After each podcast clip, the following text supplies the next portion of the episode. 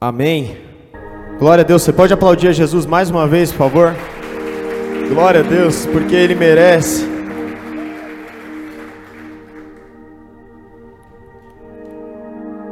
Pode abaixar um pouquinho, Victor.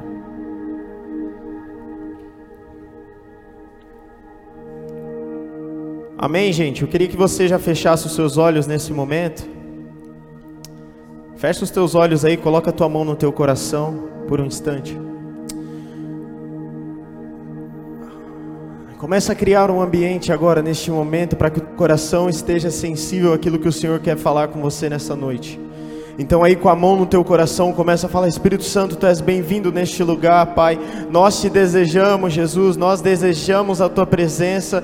Deus, nós desejamos a tua palavra neste momento. Nós desejamos ouvir a tua voz, Pai. Fala conosco, Jesus, como nunca antes. Fala conosco mais uma vez. Mais uma vez nós desejamos ouvir a tua voz. Levante a sua voz agora e comece a entregar palavras de adoração ao Senhor. Comece a dizer o quanto ele é bem-vindo nessa casa. Ô oh, Espírito Santo, prepara o nosso coração para essa palavra, Pai, em nome de Jesus. Em nome de Jesus, nós cremos que algo poderoso o Senhor tem para fazer aqui hoje, e pessoas precisam sair daqui transformadas, pessoas precisam sair daqui renovadas, pessoas precisam sair daqui, Jesus, levando algo diferente do céu, provando algo diferente do céu. É para isso que nós oramos, ó Pai, nós já te agradecemos em nome de Jesus. Fala comigo, amém, Deus. Em nome de Jesus. Glória a Deus, glória a Deus. Glória a Deus, gente, porque ontem a gente viveu um dia mais do que especial, um dia de consagrações, um dia de batismos, um dia de santa ceia, um dia de renovo do Espírito Santo nos momentos de adoração em que nós vivemos. Ontem foi quase aquele combo do Mac que vem com batata, com refrigerante, refil de refri batata e você pega aquele lanche da linha Signature do Mac, que é aquele top que imita hamburgueria. Ontem foi aquela espécie de combo, né? Para quem ficou mais de um culto, então eu não sei nem se a pessoa conseguiu sair em pé. Eu fui um só e para mim aquilo ali, cara, foi surreal que eu vivi ali dentro. Em apenas uma hora e meia, pareceu que eu estava lá o dia inteiro. Amém? Glória a Deus por isso, glória a Deus pela vida do nosso pastor André. Agora oficialmente pastor André. Aleluia. Glória a Deus, gente. Eu creio que Deus ele sempre tem algo novo quando nós nos, dis, nos dispomos a ouvir e a buscar aquilo que Ele tem para oferecer. Amém? Quem crê nisso aí? Deus ele sempre fala conosco em um culto e se no outro culto nós viermos com um coração quebrantado e um coração sedento, ele tem mais ainda para falar e mais e mais e mais. E eu creio que hoje não vai ser diferente. Você pode sair daqui totalmente diferente da forma que você chegou. Deus colocou algo no meu coração para eu trazer aqui hoje, para a gente falar sobre ressurreição. Talvez você chegou aqui hoje e tem algo morto dentro da tua vida, mas no decorrer dessa palavra você vai entender o que Deus quer falar com você e a hora que o culto acabar você vai sair daquela porta mais vivo do que nunca para a glória de Deus. Aleluia. Abre comigo então a sua Bíblia em João 11. Vamos lá.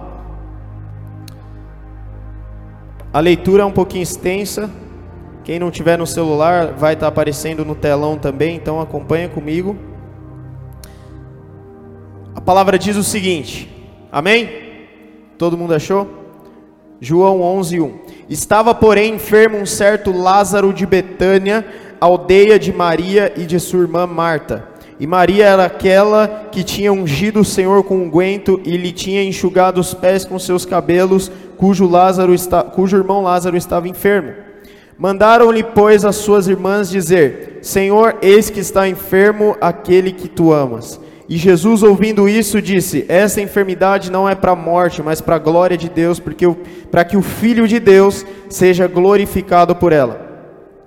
Ora, Jesus amava a Marta e a Maria, a sua irmã e a Lázaro. Quando ouviu, pois, que estava enfermo, ficou ainda dois dias no lugar onde estava. Então, depois disso, disse aos seus discípulos: Vamos outra vez para a Judéia. Disseram-lhe os discípulos: Rabi, ainda agora os judeus procuravam apedrejar-te, tornas para lá. Jesus respondeu: Não há doze horas no dia. Se alguém andar de dia, não tropeça, porque vê a luz desse mundo. Mas se andar de noite, tropeça, porque nele não há luz. Jesus está falando aqui de noite e dia, de andar no centro da vontade de Deus e fora da vontade de Deus. Se alguém andar de dia, não tropeça, porque vê a luz desse mundo. Se alguém anda no centro da vontade de Deus, não tropeça, porque vê a luz desse mundo. Mas se anda na noite, tropeça, porque nele não há luz. Assim falou e disse e depois disso disse-lhes: Lázaro, o nosso amigo, dorme, mas vou despertá-lo do sono. Disseram, pois, os discípulos: Senhor, se dorme, ele estará salvo. Mas Jesus dizia isso da sua morte. Eles, porém, cuidavam que Jesus falava do repouso do sono. Então, pois, Jesus disse-lhes claramente: Lázaro está morto, Lázaro morreu. E folgo por amor de vós que eu lá não estivesse, para que acrediteis, mas vamos ter com ele. Disse, pois, Tomé, chamado Dídimo, Tomé, conhecido da igreja, aos condiscípulos: Vamos nós também para morrermos com ele. Tomé sempre com a sua palavra de encorajamento, né? Vamos lá então, vamos morrer todo mundo com ele.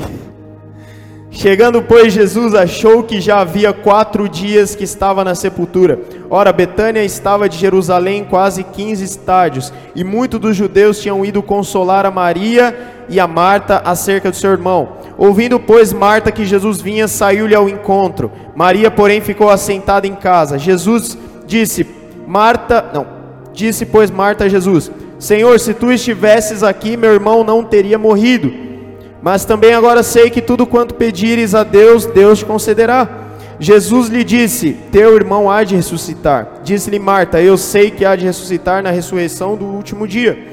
Disse-lhe Jesus: Eu sou a ressurreição e a vida. Quem crê em mim, ainda que esteja morto, viverá. E todo aquele que vive e crê em mim nunca irá morrer. Crês tu isto? Disse-lhe ela: Sim, Senhor. Creio que tu és o Cristo, o Filho de Deus que havia de vir ao mundo. Versículo 28. E, diz, e dito isto, partiu e chamou em segredo a Maria, sua irmã, dizendo: O mestre está cá e chama-te. Ela, ouvindo isto, levantou-se logo e foi ter com ele. Pois Jesus ainda não tinha chegado à aldeia, mas estava no lugar onde Marta o encontrara. Vendo, pois, os judeus que estavam com ela em casa e a consolavam, que Maria apressadamente se levantara e saíra, seguiram-na, dizendo: Vai ao sepulcro para chorar ali. Tendo, pois, Maria chegado onde Jesus estava e vendo, lançou-se aos seus pés, dizendo: Senhor, se estivesses aqui, meu irmão não teria morrido. Exatamente as mesmas palavras que sua irmã Marta disse para Jesus. 33. Jesus, pois, quando a viu chorar, e também chorando os judeus que com ela vinham, moveu-se muito em espírito e perturbou-se. E disse-lhe: Onde o pusestes? Disseram-lhe: Senhor, vem ver. Jesus chorou. Disseram, pois, os judeus: Vede como o amava. E alguns deles disseram: Não podia ele que abriu os olhos do cego fazer também com que esse não morresse?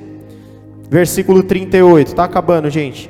Jesus, pois, movendo-se outra vez muito em si mesmo, veio ao sepulcro e era uma caverna e tinha uma pedra posta sobre ela. Disse Jesus: Tirai a pedra. Marta, irmã do defunto, disse-lhe: Senhor, já cheira mal, porque já é de quatro dias. Disse-lhe Jesus: Não te tenho dito que se creres verás a glória de Deus? Tiraram, pois, a pedra de onde o defunto jazia, e Jesus, levantando os olhos para cima, disse: Pai, graças te dou por me haveres ouvido. Eu bem sei que me ouves, mas eu disse isso por causa da multidão que está em redor, para que eles creiam que tu me enviaste. E tendo dito isto, clamou com grande voz: Lázaro, sai para fora. E o que fora defunto saiu, tendo as mãos e os pés ligados com faixas e o seu rosto envolto no lenço. Disse-lhe Jesus: Desligai-o e deixai-o ir. Muitos, pois, dentre os judeus que tinham vindo a Maria e tinham visto o que Jesus fizera, creram nele. Uau, que história, irmãos! 45 versículos de uma história tão profunda e tão impactante que nós vemos aqui no capítulo 11 de João. Versículo 44: E o que fora defunto saiu, tendo as mãos e os pés ligados com faixas e o seu rosto envolto num lenço. O cara que estava morto há quatro dias saiu do sepulcro. Glória a Deus. Você pode dar um glória a Deus por isso? Bom, gente, eu quero falar hoje sobre essa história incrível. Eu acho que é um dos milagres mais lindos e mais impactantes que Jesus já fez aqui né? Jesus ele curou pessoas, Jesus ele curou cegos, Jesus ele curou aleijados, Jesus ele sarou pessoas leprosas, ele sarou pessoas de diversas doenças. Mas esse caso aqui foi um caso muito específico, foi um caso muito impactante para quem viveu aquilo. No versículo 45 diz que muito pois, muitos pois dentre os judeus que tinham vindo a Maria e tinham visto o que Jesus fizera, creram nele. Tamanha o, o impacto e a força daquele testemunho, daquela, daquele aquele acontecimento que as pessoas presenciaram. Um homem que havia morrido e já estava cheirando mal há quatro dias é ressuscitado. Então, o combustível da nossa vida cristã ele vai sempre ser baseado em alguns pontos que é muito importante para a gente ter uma vida cristã saudável. Vamos dizer um termo que está muito em alta aí, uma vida cristã sustentável, pastor, né? É um termo que a gente tem usado hoje muito, tanto em empresa e trazendo também para a questão do evangelho. Você precisa ter uma vida cristã sustentável. O que, que é isso? Uma vida que não fica baseada simplesmente você ouvir uma palavra no culto e depois acabou. Uma vida onde você cultiva a presença do Senhor, uma vida onde você cultiva os testemunhos, onde você cultiva aquele que é Deus na tua vida, onde você sabe quem você é em Deus e você sabe quem Ele é para você. Jesus ele quer te chamar para um despertar para o sobrenatural de Deus e ressuscitar o que está morto no teu coração. E hoje é o dia que Deus marcou para isso. Quem crê? Amém? Vamos lá, gente. O contexto dessa passagem. Jesus ele estava, para quem não sabe, a cidade de Betânia ficava a 3 quilômetros de Jerusalém. Não era nem mais ou menos uma cidade, mas era um povoado, um vilarejo. Né? Betânia era uma aldeia no antigo Israel e distava cerca de 3 quilômetros de Jerusalém, no lado leste do Monte das Oliveiras. Esse era o cenário. Betânia existia um homem chamado Lázaro, irmão de Maria e Marta, que estava morto, tinha acabado de morrer. Jesus estava ali com seus discípulos há mais ou menos um dia daquele lugar. E Lázaro morre. Lázaro estava doente. O primeiro versículo aqui que a gente vê no, no versículo 1 do capítulo 11: Estava, porém, enfermo um certo Lázaro de Betânia, aldeia de Maria e de sua irmã Marta. A gente vê cinco elementos nesse texto: Betânia, Marta, fala comigo, Betânia, Marta, Maria, a morte de Lázaro e o milagre. Amém? Então, esse era o cenário. A casa de Betânia, a vila de Betânia, na verdade tem até um projeto no sertão com, com crianças, meninas que sofrem é, abuso sexual, que fazem trabalho de prostituição, chamado Vila Betânia, lá do Shores of Grace, veio inspirado nessa Vila Betânia. Betânia era uma aldeia onde Jesus era muito bem-vindo.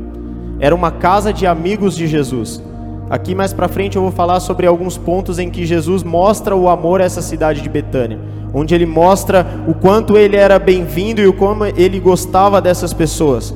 Maria e Marta, talvez você já ouviu a história lá em Lucas 10, do 39 ao 42, que é a história que Jesus está na casa de Maria e Marta, e é aquela passagem totalmente conhecida em que Marta começa a fazer ali os afazeres domésticos, e ela vai fazendo tudo, e Jesus está ali com os discípulos, ela está preparando a comida, está preparando tudo, e Maria está nos pés de Jesus ouvindo a palavra.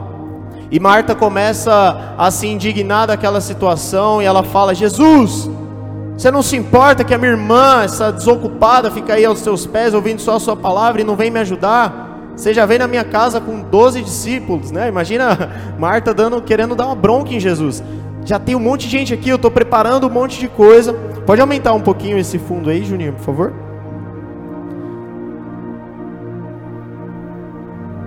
E Marta, ela dá esse empurrão em Jesus, ela dá esse chacoalhão. Você não se importa que a minha irmã esteja é, não fazendo nada, ouvindo simplesmente a tua palavra, enquanto eu estou aqui fazendo tudo? E Jesus fala: Marta, Marta, você está tão afadigada, você está tão ocupada com tantas coisas, coisas que talvez são coisas secundárias.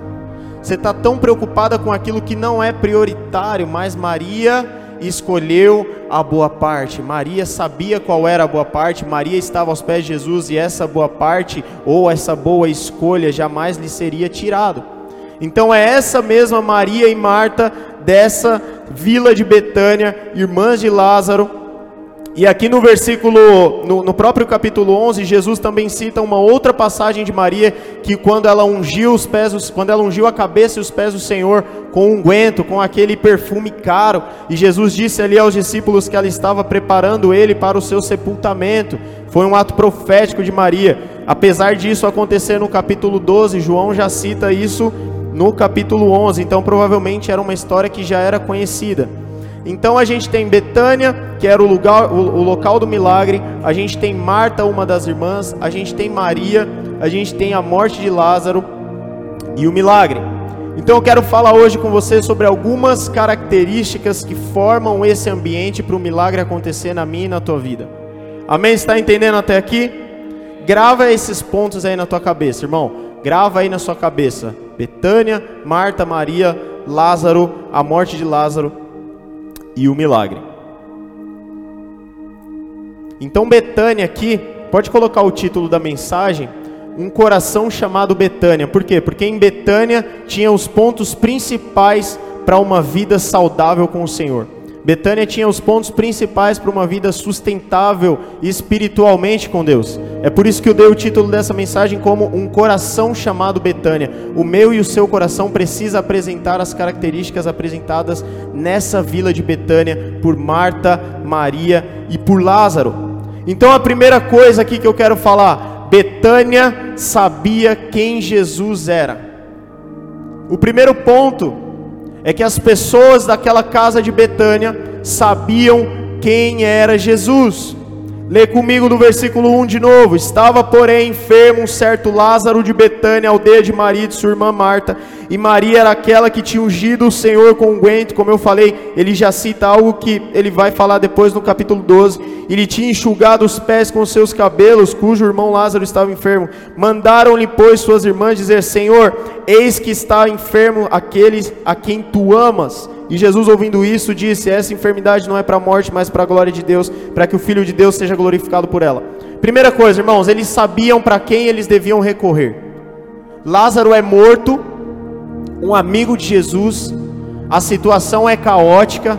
Lázaro morreu, Lázaro está enfermo, Lázaro estava ali já passando pra, da, da vida para a morte, já estava ali na, no, no fim da sua enfermidade, já não tinha mais jeito elas sabiam quem era Jesus. Sabe por que, que elas sabiam quem era Jesus? É a primeira coisa que elas mandam: mandem avisar Jesus. E chega um mensageiro e diz: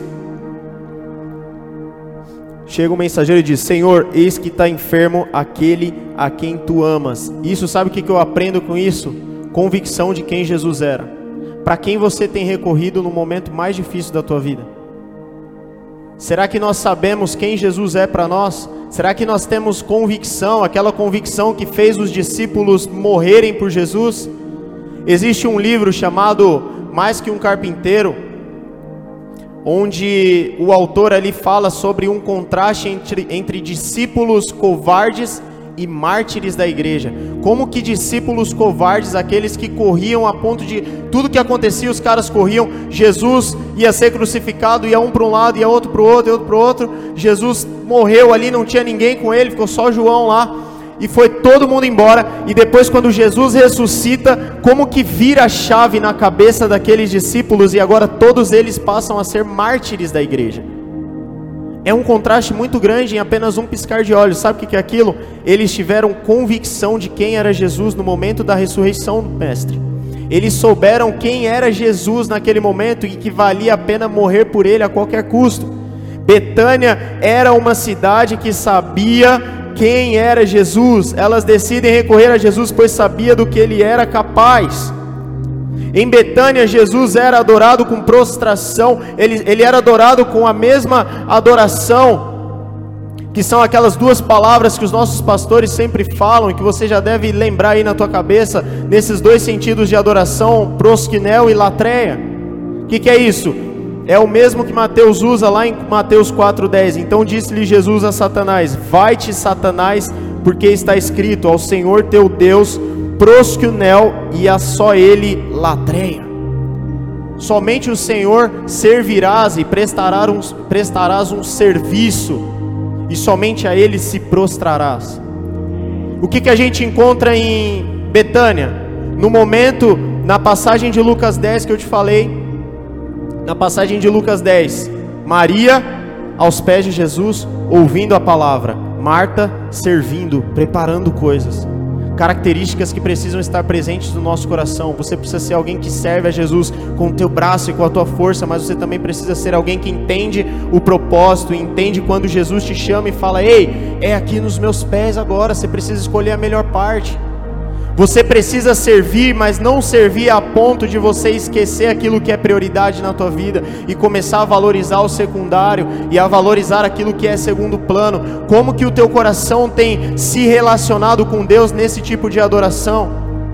Será que Jesus, quando ele chega na sua casa, quando ele chega no teu coração, ele encontra o mesmo ambiente da vila de Betânia?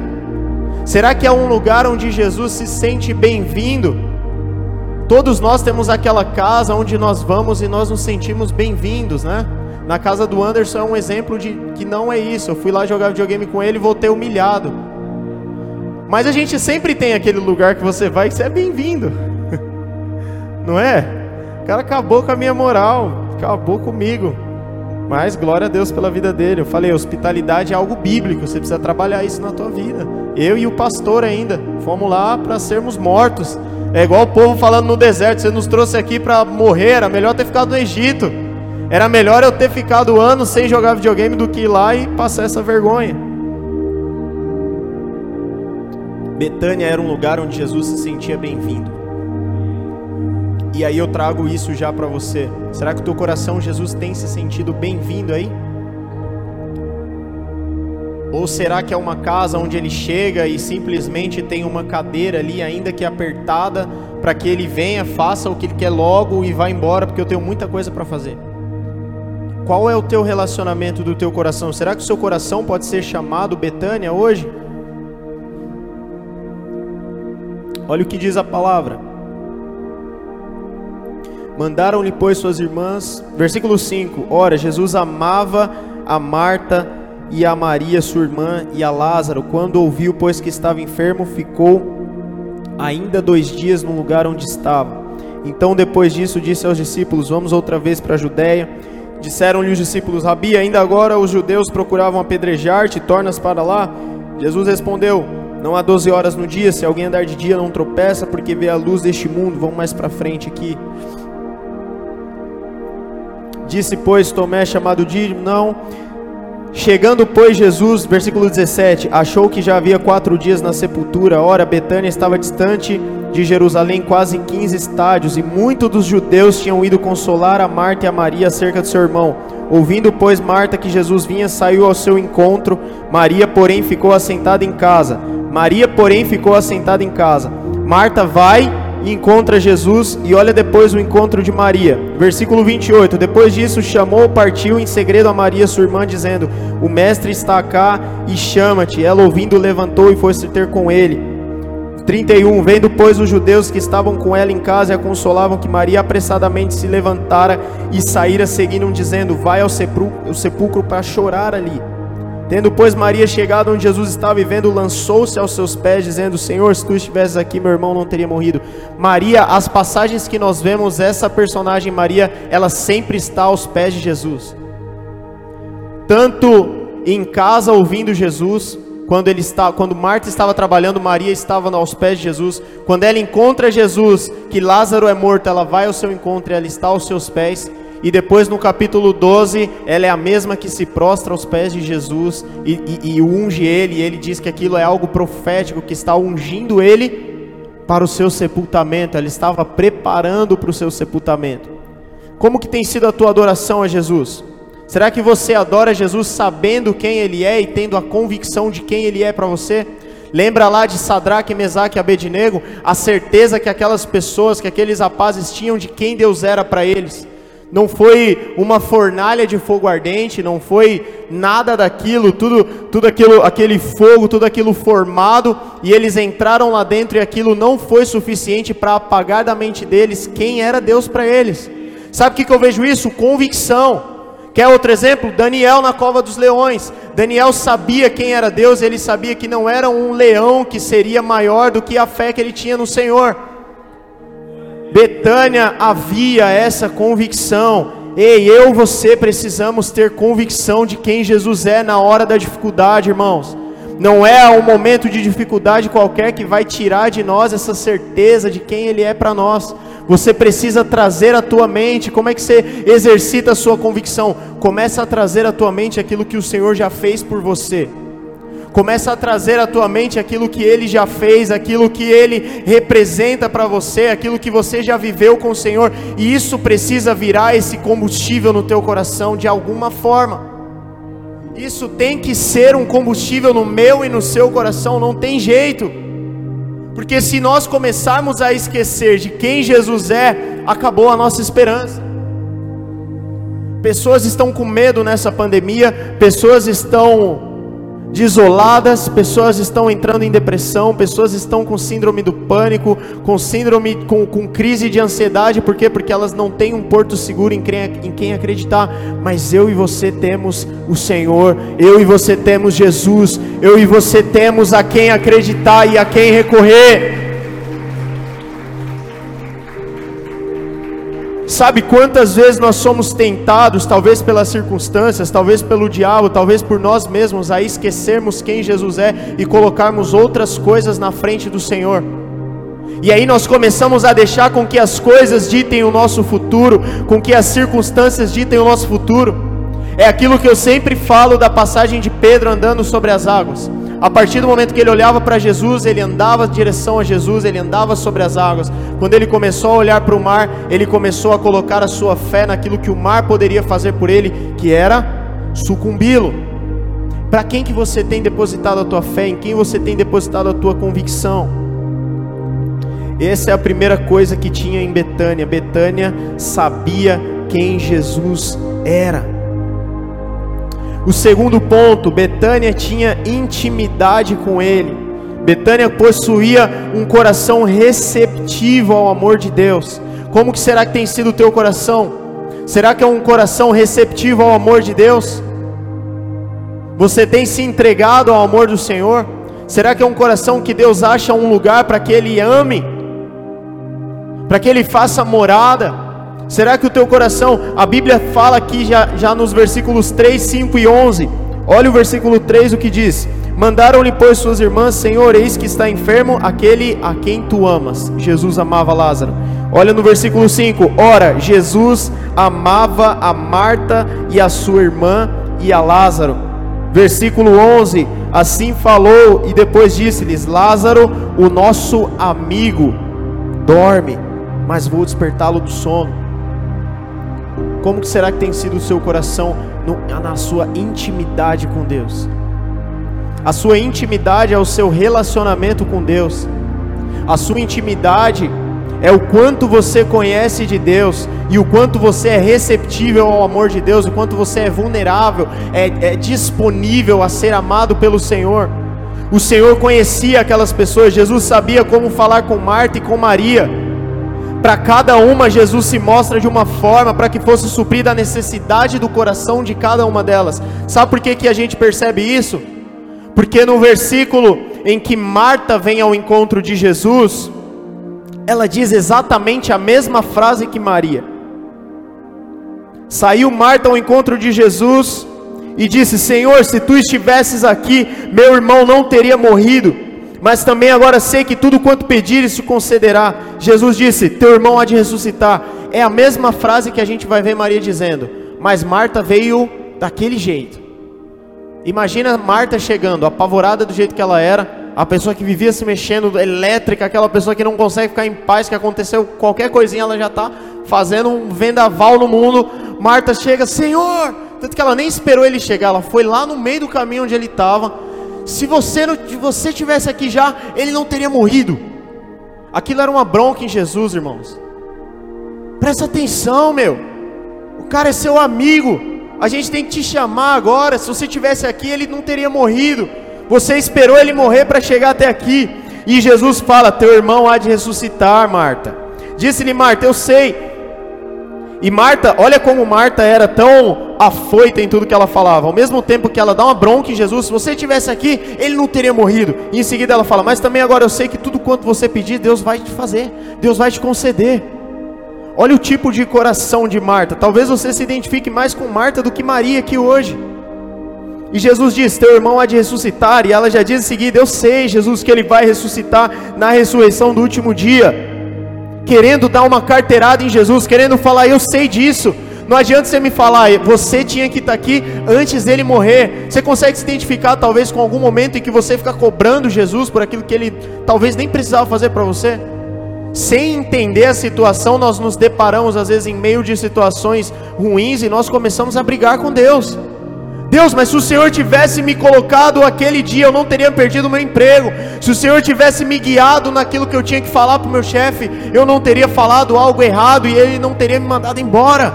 Onde estava o Senhor e agora o Senhor vem, fala que está tudo bem, que eu vou arrumar outro emprego. O Senhor teria que ter aparecido antes daquilo tudo acontecer.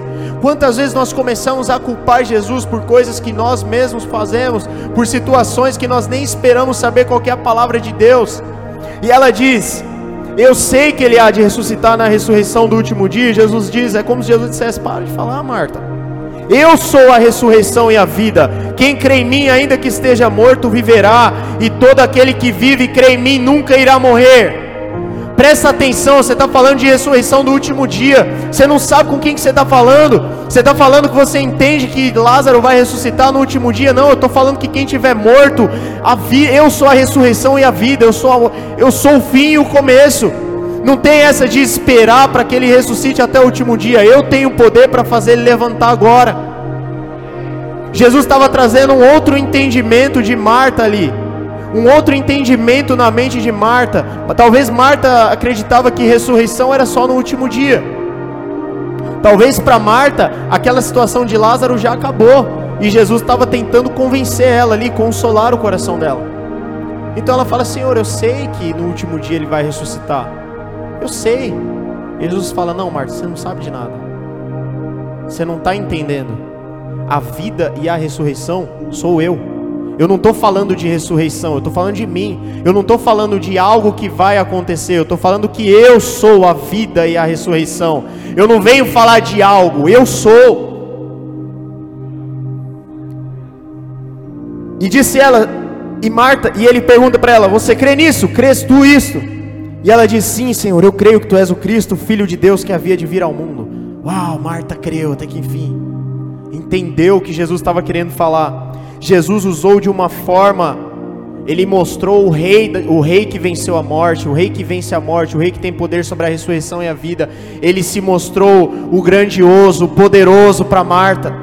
Às vezes, irmãos, vai ter situação que Deus vai mostrar para você que Ele é o poderoso Deus que Ele é o que tem poder sobre a morte, que Ele é o que faz viver e o que, não, e o que faz esperar que o tempo é dele, que Ele faz a hora que Ele quiser, porque Ele é o Criador dos céus e da terra, Ele é a ressurreição e a vida, Ele é o princípio e o fim. Às vezes Ele vai se apresentar assim, dependendo de como está o teu coração. Mas olha mais para frente, dito isto, e dito isto, partiu Marta e chamou em segredo a Maria, sua irmã, dizendo: O mestre está cá e chama-te. E ela, ouvindo isso, levantou logo e foi ter com ele. Pois Jesus ainda não havia chegado à aldeia, mas estava no lugar onde Marta o encontrara, na metade do caminho. Vendo, pois, os judeus que estavam com ela em casa e a consolavam, que Maria apressadamente se levantara e saíra, seguiram-na dizendo: Ela vai ao sepulcro chorar ali. Tendo, pois, Maria chegado aonde Jesus estava e vendo, lançou-se aos seus pés, dizendo: Senhor, se tu estivesses aqui, meu irmão não teria morrido. Maria usou a mesma frase de Marta, mas Maria estava nos pés de Jesus. Foi as mesmas palavras. Se o Senhor não estivesse aqui, ele não teria morrido. Mas Maria falou mais no sentido de: Senhor, ela estava chorando. Oh Senhor, eu creio, Pai. Se o Senhor estivesse aqui, isso não teria acontecido. Porque o Senhor é poderoso. Marta, Maria estava quebrantada aos pés de Jesus foi a mesma frase, mas olha como Jesus sabe falar conosco de formas diferentes para cada coração. Ele soube falar que ele era a ressurreição e a vida, mas a reação dele de para Maria não é a mesma coisa de falar: "Você não crê que eu sou a ressurreição e a vida?" Sabe o que, que ele fez quando Maria se jogou aos pés dele e falou: "Se você estivesse aqui, ele não teria morrido." Olha o que, que vai acontecer. Senhor, se tu estivesses aqui, meu irmão não teria morrido. Jesus, pois, quando a viu chorar e também quando os judeus com ela vinham, moveu-se muito espírito e perturbou-se e disse: Onde puseste? Disseram: Senhor, vem ver. Jesus chorou. Sabe o que isso quer dizer, irmão? Às vezes Jesus vai ser o Deus poderoso, mas às vezes ele vai te mostrar como um pai na tua necessidade, naquilo que você está precisando. Ele vai te abraçar e ele vai chorar junto com você. Jesus fez com Maria algo totalmente diferente de Marta. Ali não tinha, vamos dizer, uma carteirada do céu. Eu sou a ressurreição e a vida. Marta precisava ouvir aquilo, Maria não precisava ouvir aquilo. Maria precisava que Jesus chorasse com ela. Ele entende o nosso coração. Ele entende o desejo do teu coração. Ele entende o sentido daquilo que você está falando, daquilo que você está orando. E ele diz: Onde puseste? Eles disseram: Senhor, vem ver. Jesus chorou. Disseram, pois, os judeus: Veja como o amava. E alguns deles disseram: Não podia ele que abrir os olhos do cego fazer também morrer esse, fazer também com que este não morresse? Como prova de intimidade que Jesus tinha com aquelas pessoas, ele aproveitou aquela situação para que a sua glória fosse revelada através daquele milagre a intimidade que Jesus tinha com aquelas pessoas era tão grande que ele usou uma situação que para elas talvez era o fim, era a pior coisa que já aconteceu no meio daquela família, para que a glória dele fosse revelada e pessoas crescem através do que aquela família viveu. Será que você tem uma intimidade com Deus tão fundo e tão grande a ponto de Deus colocar situações adversas na sua vida para que pessoas creiam que Ele é Deus? Para que pessoas creiam. Olha o que falou Saulo Daniel em um estudo com Douglas Gonçalves, com o pastor Douglas Gonçalves do Dizascope. Isso eu achei fantástico. Jesus ali estava provando para Lázaro a amizade que ele tinha com ele. Lázaro tinha morrido, Jesus ainda espera um dia, provavelmente o dia que o mensageiro andou de lá até onde Jesus estava. Um dia, Jesus fica dois dias ali ainda depois de saber que ele já estava morto, já deu três dias de Jesus, depois caminha mais um dia de viagem para dar os quatro dias. A amizade de Jesus com Lázaro era tão grande que ele foi capaz de fazer Lázaro esperar quatro dias dentro de uma sepultura, para que outras pessoas crescem naquilo que estava acontecendo. Será que a nossa intimidade com Deus é tão profunda a ponto de passarmos por situações dessas para que a glória dele seja revelada? Será? É como se Deus falasse: Lázaro, meu amigo, você é meu amigo. A gente só coloca é, em roubada boa quem é amigo. Você não vai colocar em quem você não confia. A amizade era tão profunda que Jesus era como se ele falasse: Amigo, fica aí mais uns dias. Fica aí só quatro dias dentro da sepultura. Você vai ver os frutos que vai acontecer isso. Você vai ver a glória que vai ser revelada através desses quatro dias, porque os quatro dias aqui também tinham um propósito. Não podia ser três, não podia ser dois. Olha isso aqui que interessante. Por que, que Jesus esperou quatro dias? Para os judeus, o prazo de quatro dias era especialmente significativo. Era crença popular entre eles que quando chegava o quarto dia o espírito já tinha partido final e irrevogavelmente das cercanias do corpo. Por que, que Jesus não foi antes? Por que, que Jesus não foi com três dias? Por que, que Jesus não foi com dois dias? Porque as pessoas naquela época criam que até três dias, Regiane, o Espírito ainda ia estar no corpo. E se Jesus ressuscita o cara com três dias, podia alguém falar, ah, mas a gente ainda crê que o Espírito estava aí ainda. Talvez ele não tinha morrido. Talvez estava acontecendo. Não, Jesus esperou quatro dias. Lázaro, aguenta mais um dia aí, filhão. Você vai entender o que está acontecendo quatro dias, porque para as pessoas o espírito já tinha ido embora no corpo. Então, isso juntos, isso se une à declaração de Jesus para Marta: Eu sou a ressurreição e a vida. Não importa o que você, as suas crenças populares, não importa se as pessoas acreditam que o espírito fica um ou dois ou três dias no corpo, eu vou então ressuscitar no quarto para provar que o sobrenatural é muito além daquilo que a gente pode imaginar.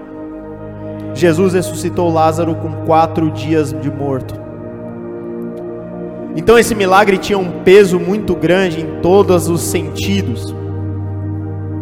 Sua intimidade com Deus vai levá-lo a situações que revelem a sua glória, ainda que para você pareça que tudo está acabado. Será que você está disposto a isso hoje? Será que você está disposto? Sabe quando a gente ora, eu sempre falo isso aqui, irmãos. Tudo que a gente fala com Deus, Deus responde de uma forma que talvez a gente não seja, não se agrade daquilo.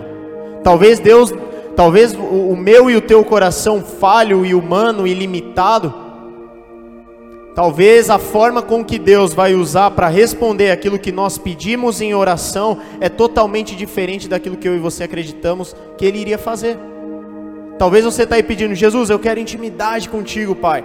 Revela-me a tua glória. Deus, eu quero ser mais crente, Pai. Eu quero ter mais fé, eu quero andar no sobrenatural. E Jesus fala: tá bom, olha o exemplo de Lázaro. Será que se eu começar a apertar você e a te espremer aí para que outras pessoas vejam a glória de Deus em você? Será que você está disposto a sofrer isso? Ou será que talvez na situação começou a apertar um pouquinho, você já fala: Deus, como assim, Pai? Isso não é o que o Senhor tem para mim, isso não é de Deus, porque geralmente só é de Deus aquilo que é bom para nós, né? Só é de Deus aquilo que eu acho que é bom para mim. Quando as coisas começam a acontecer diferente um pouquinho daquilo que eu penso, eu já falo, cara, eu acho que eu, não é uma palavra de Deus que eu tinha ouvido. Eu acho que Deus está fazendo alguma coisa toda errada. Eu acho que isso aqui é o diabo. Eu acho que isso aqui não vem de Deus mas muitas vezes o fruto da sua busca por intimidade com Deus vai te levar a passar por momentos difíceis para que a glória de Deus seja revelada através da tua vida.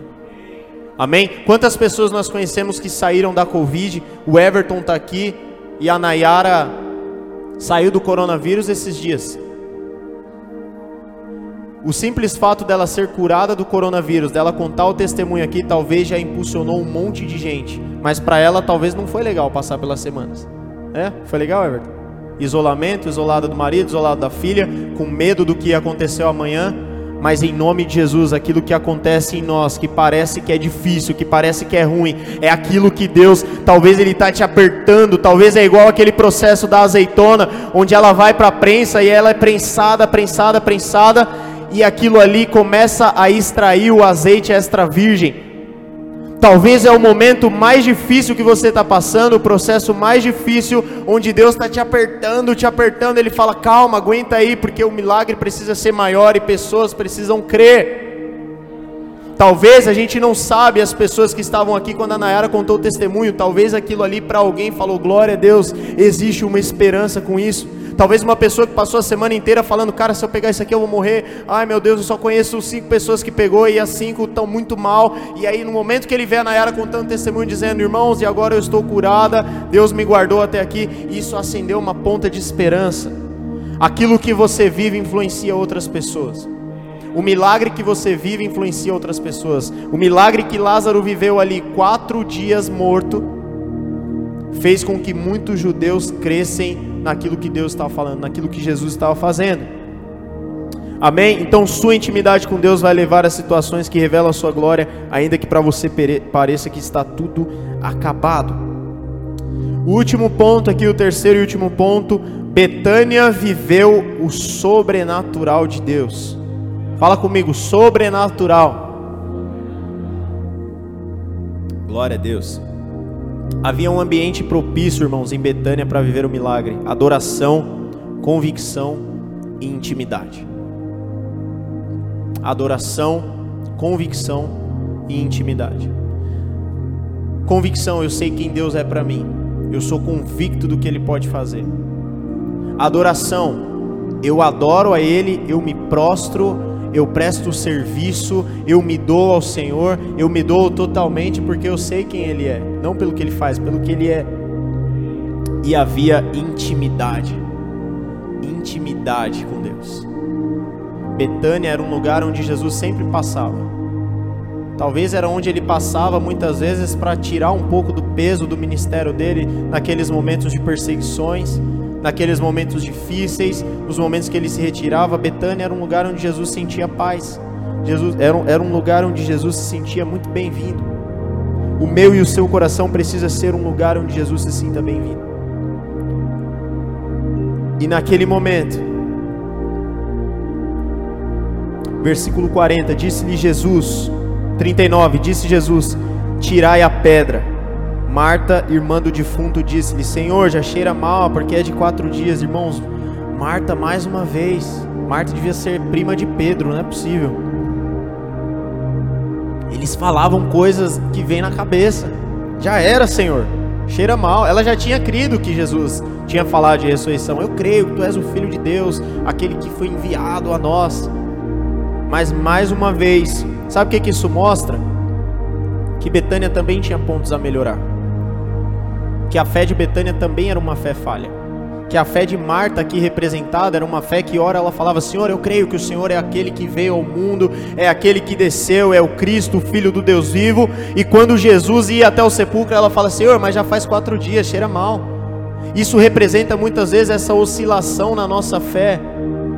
Nós precisamos sempre buscar exercitar a nossa fé, porque nós sempre falhamos. Nós acreditamos que é de Deus algo, mas outra coisa nós acreditamos que não. Nós acreditamos que Deus cura uma dor de cabeça, mas nós não acreditamos que Deus cura câncer. Nós temos fé e falamos: Deus salva os pobres, ó Pai, os pobres do meu bairro, da periferia. O Senhor é aquele que salva, o Senhor é aquele que faz isso e faz isso e aquilo, mas eu não consigo falar de Jesus para o meu chefe, porque a minha fé não é capaz de entender que Ele também salva quem é rico.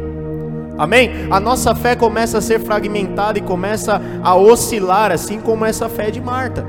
Senhor, mas já faz quatro dias. Disse-lhe Jesus. Aí Jesus dá mais um em Marta. Disse-lhe Jesus: Não tenho dito que se creres verás a glória de Deus, Marta. Eu não te tenho dito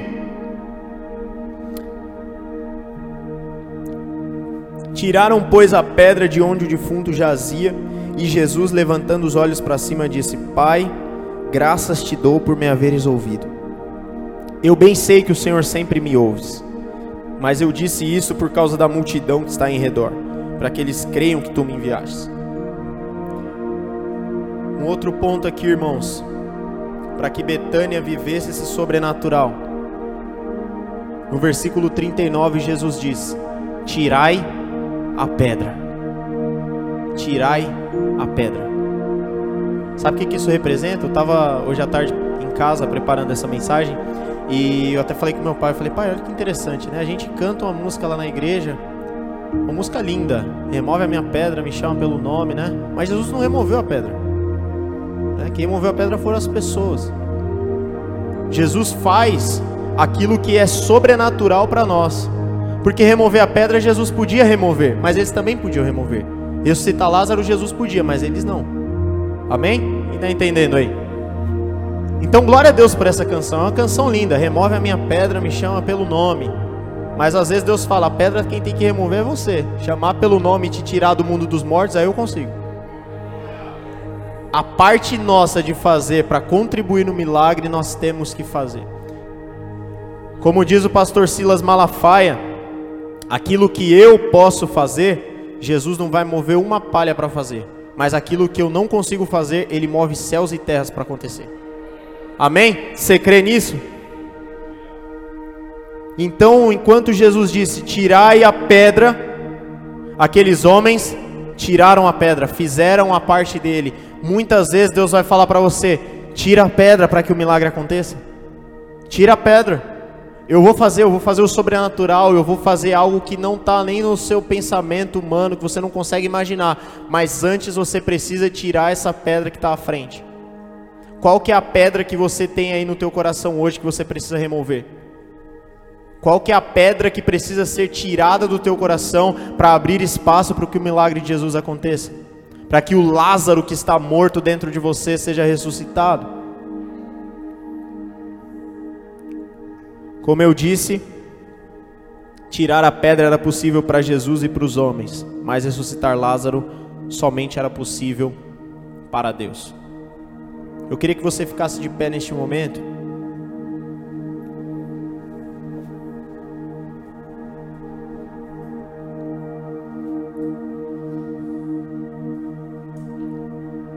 Eu queria que você começasse a trazer no teu coração aí, se tem alguma coisa que estava morta. Talvez é um sonho seu. Talvez o seu Lázaro, Juninho, meu Lázaro é minha vida espiritual, cara. Meu Lázaro é minha vida profissional. Meu Lázaro é minha vida sentimental. Ele está morto e ninguém ressuscita ele. Meu Lázaro é minha vida com a minha família. meu Lázaro é minha vida em todas as áreas. Eu, eu, eu sou o Lázaro da minha vida. Eu quero te dizer que hoje, se você remover a pedra, é algo que é compartilhado. Você remove a pedra e Jesus acorda esse Lázaro morto dentro de você. Em nome de Jesus, você precisa crer. Quem crê? Quem crê que hoje é uma noite de ressuscitar Lázaros aqui? Amém? Em nome de Jesus. Essa é uma noite de ressuscitar Lázaro. Essa é uma noite onde Deus vai trazer de volta à vida aquilo que estava morto. Somente Ele é capaz de trazer à vida o que estava morto. Somente Deus é capaz de colocar espírito de vida onde estava morto. Oh Senhor, em nome de Jesus, Pai. Em nome de Jesus, nós clamamos pela Tua presença aqui neste momento, Pai. Abra o teu coração aí, meu irmão.